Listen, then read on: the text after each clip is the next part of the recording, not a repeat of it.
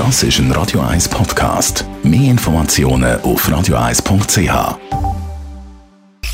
Die Sprechstunde auf Radio 1. Äh, was heisst ja immer wieder, ein Schnaps zum Verdauen, das hilft richtig viel. Dr. Merle Guggenheim, Sie als Experte, als Arzt, nehmen Sie einmal auch einen Schnaps nach dem Essen?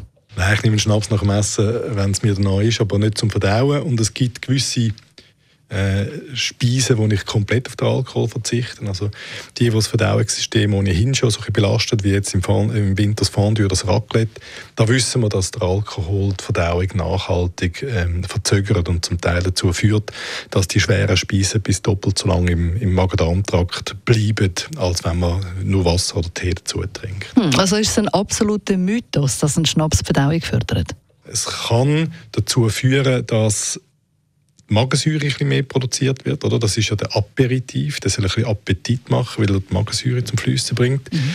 Ähm, das ist durchaus so, aber alles, was nachgeschaltet kommt im Darm, wo dann tatsächlich die Enzyme den Alkohol, äh, die Enzyme sollen den Speisebrei verdauen, wird vom Alkohol verlangsamt. Hm, ja, also nach dem Essen bringt es nicht so viel, aber es gibt ja schon durchaus Situationen, wo jetzt Alkohol wahrscheinlich Sinn macht. Also wenn man jetzt irgendwo im Ausland ist zum Beispiel, die Hygienebedingungen jetzt nicht die besten sind, dann ist ja Alkohol wahrscheinlich schon hilfreich, oder? Ja, ähm, der Alkohol kommt viel zu verdünnt an im, im Magen-Darm-Trakt, also dass er dort einen wesentlichen Effekt hätte. Ähm, man muss ja auch schauen, was die Leute in den Ländern machen. Die tun, also nicht mehr Alkohol konsumieren, die essen schärfer. Mhm. Das, das bringt es. Das ist so.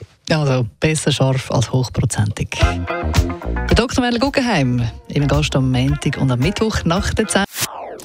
Das ist ein Radio 1 Podcast. Mehr Informationen auf radio1.ch.